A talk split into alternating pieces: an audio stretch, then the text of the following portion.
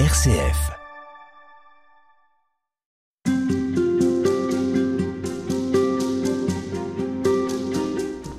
Je mets devant toi la vie ou la mort, la bénédiction ou la malédiction, choisis la vie. Depuis le début de cette émission, nous évoquons le Deutéronome que je viens de citer, ce livre de l'Ancien Testament qui raconte euh, l'épopée de Moïse et son peuple. Choisis la vie, c'est aussi le chemin du carême que nous faisons avec vous, Père Lionel de Wavrin. Bonjour. Bonjour. Vous êtes prêtre du diocèse de Lille, curé de paroisse. Vous êtes bibliste. Et alors ça tombe bien parce que la Bible, on va avoir besoin de vos connaissances pour resituer ce texte du Deutéronome auquel nous n'accédons pas si souvent. Euh, il est un peu moins connu. Il est situé dans l'Ancien Testament, dans les premiers livres.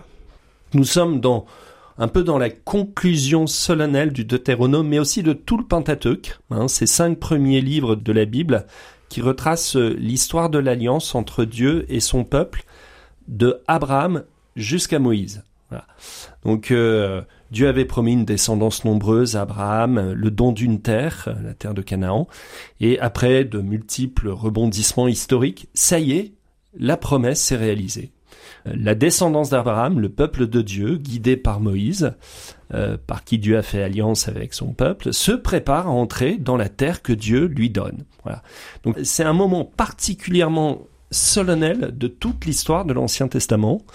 Et on peut dire qu'avec le don des tables de la loi, hein, par lequel Dieu conclut son alliance avec Israël, ce texte hein, sont un peu les deux sommets de la vie de Moïse, quoi. Vous voyez, c'est euh, il a reçu cette alliance et, il va transmettre euh, de la part du Seigneur ce juste avant d'entrer en terre promise, euh, cette promesse de, de, de, la vie, quoi. Ce que vous appelez alliance, c'est le lien entre le peuple et Dieu qui se fait parfois par l'intermédiaire de prophètes ou par des, ces grandes figures que sont Moïse ou Abraham.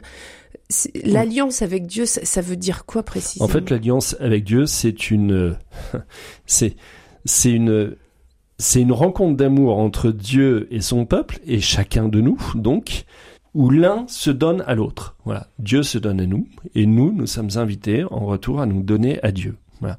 Alors ça s'est fait par euh, l'intermédiaire de Moïse dans l'Ancien Testament. Pour nous, chrétiens, c'est bien sûr par le Christ. Hmm. Alors autant nous, euh, nous, nous rompons parfois cette alliance, est-ce que Dieu la maintient toujours, envers et contre tout?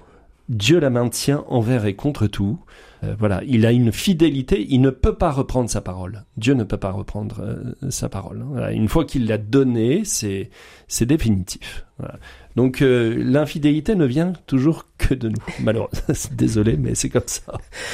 Alors on va lire euh, un extrait de ce texte, de ce livre du Deutéronome que vous évoquiez. C'est le chapitre 30 au verset 15 à 20. C'est de cet extrait qui est tiré cette phrase « Choisis la vie ». On va la, la remettre un peu dans son contexte. Et c'est Guillaume Galbon qui nous lit le texte.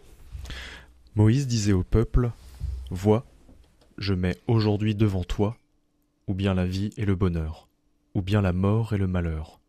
Ce que je te commande aujourd'hui, c'est d'aimer le Seigneur ton Dieu, de marcher dans ses chemins, de garder ses commandements, ses décrets ses ordonnances.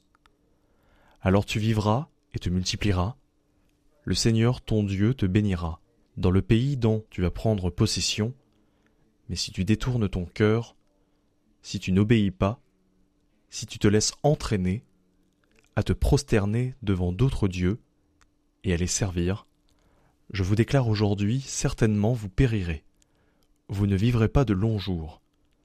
Sur la terre dont vous allez prendre possession, quand vous aurez passé le Jourdain, je prends aujourd'hui à témoin contre vous le ciel et la terre. Je mets devant toi la vie ou la mort, la bénédiction ou la malédiction. Choisis donc la vie pour que vous viviez toi et ta descendance, en aimant le Seigneur ton Dieu, en écoutant sa voix, en vous attachant à lui. C'est là que se trouve ta vie, une longue vie, sur la terre que le Seigneur a juré de donner à tes pères, Abraham, Isaac et Jacob.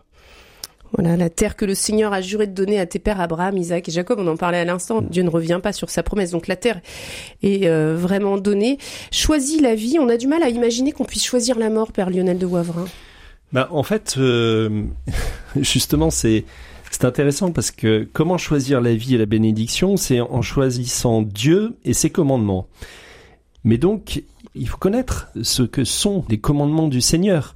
C'est-à-dire que le Seigneur montre deux voies à son peuple, mais il peut le faire parce que, en fait, il a préalablement donné la loi. Il a préalablement donné les commandements qui sont justement le chemin de vie. Voilà. Les fameuses tables de la loi dont on parlait tout à l'heure, ce sont ces commandements. Voilà. Et en fait, jusque-là, le peuple ne pouvait pas vraiment connaître ce qu'était le chemin de vie. Alors tout de même, chaque homme en suivant sa conscience peut essayer de le découvrir, mais souvent la, la conscience est obscurcie.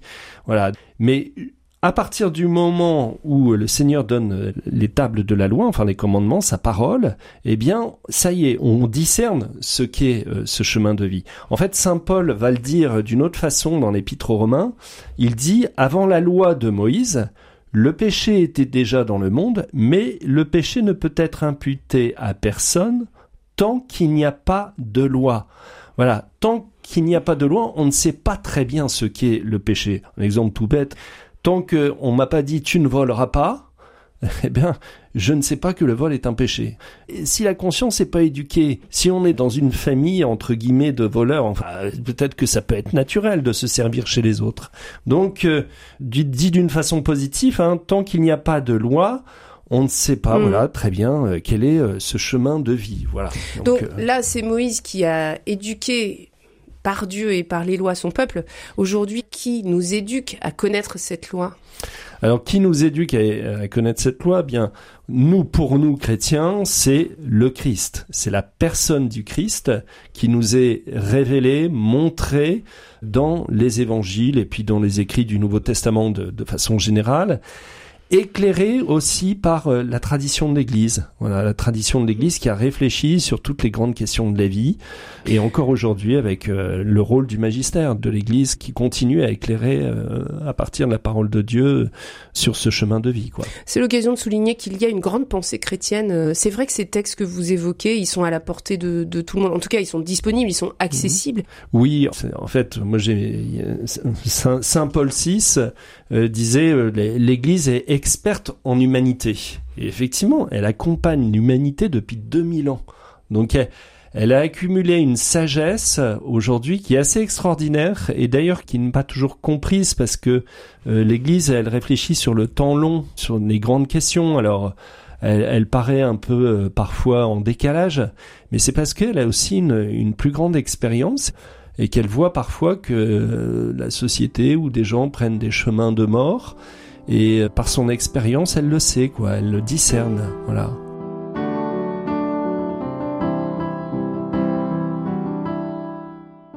Est-ce qu'on peut euh, avoir le sentiment de choisir la vie et, c'est une illusion? Oui, moi je pense que, en fait, justement, vous parliez euh, d'éducation du peuple par, par Moïse. Et en fait, le, le, peuple qui va rentrer en terre promise n'est pas celui qui est sorti mm. d'Égypte, qui a reçu la loi. C'est-à-dire que le peuple d'Israël reçoit la loi, donc c'est bien, on se dit, bah ça y est, il va pouvoir choisir euh, la vie. Sauf que juste après, il va justement refuser cette vie en refusant d'entrer en terre promise. Et donc c'est pas tout de savoir quel est le choix à faire. Il faut aussi être éduqué à cette liberté intérieure. Et c'est ce que va faire le Seigneur pendant 40 ans. Il va éduquer son peuple à un choix libre. Parce qu'en fait, quand même, le Seigneur, il est, il est un peu fou, quoi. Il, il, met deux chemins devant son peuple, la vie ou la mort, et il lui dit, choisis. Alors bien sûr, il dit choisis la vie, mais il, il donne la liberté. Et la liberté, eh bien, ça s'apprend. Voilà, ça s'apprend. Et aujourd'hui, c'est peut-être ce qui nous manque. Nous sommes parfois dans un monde qui ne permet plus de choisir la vie, en fait. Une des raisons, c'est justement l'obscurcissement des consciences. Nous n'avons plus vraiment de, lumière qui nous éclaire. Tout est relativisé. Il y a ça, il n'y a plus vraiment de loi. Et puis après, il y a une conception erronée de la liberté qui nous dit euh, un peu, euh, aujourd'hui, la liberté, c'est euh, fais ce que tu veux. Alors, c'est pas, pas cette liberté-là, alors. C'est pas cette liberté-là, en fait, que donne le Seigneur. En fait, le Seigneur, lui, il nous donne la liberté, et après, il nous dit, choisis la vie. Donc il nous dit, il nous donne, je te donne la liberté pour que tu choisisses la vie, pas pour que tu fasses ce que tu veux. Voilà. Et je te dis pas, il nous dit pas choisis, choisis la vie ou la mort et fais ce que tu veux. Non, non, euh, c'est ça, c'est ça, c'est notre façon mm. d'envisager la liberté. Non, nous, il nous donne la liberté pour choisir la vie, choisir euh, d'aimer, quoi. Voilà. Or, notre société aujourd'hui, elle met un peu devant nous la vie et le bonheur d'un côté, la mort et le malheur de l'autre, et puis elle nous dit bah fais comme euh, fais comme tu veux, voilà. Et euh, d'ailleurs, la vie pour toi, c'est peut-être très bien être la mort pour un autre, vous voyez? Hmm. Euh, c'est ça dépend des gens. Alors, je voudrais vous prendre un, un, exemple un peu fort, hein, mais qui est d'actualité puisqu'on en parle aujourd'hui. C'est la question de, de l'euthanasie. Euh, moi, j'avais été euh, assez frappé par un film qui s'appelle euh, Amour avec Jean-Louis Trintignant, qui parlait en fait de l'euthanasie. Et un peu la thèse du film, c'était de dire face à sa, sa femme qui, qui perd la, la, raison, à la fin, ils choisissent l'euthanasie et c'est vu comme un, un, un geste d'amour. Voilà. Donc un geste de vie. Voilà, un geste de vie. Alors on peut se poser, aimer la personne jusqu'au bout en l'accompagnant jusque dans son agonie et sa et ses difficultés et la laisser mourir de mort naturelle. Est-ce que c'est la vie et l'amour ou alors est-ce qu'au contraire choisir l'euthanasie mmh. et choisir la mort pour euh, abréger voilà euh, ses souffrances vous voyez? Et des deux côtés on va vous dire ah bah ça pour les uns c'est la vie et, la, et le, bonheur voilà l'amour et de l'autre côté c'est voilà. Donc on, on, on va répondre bah les deux ça dépend de la personne. Mais en réalité non.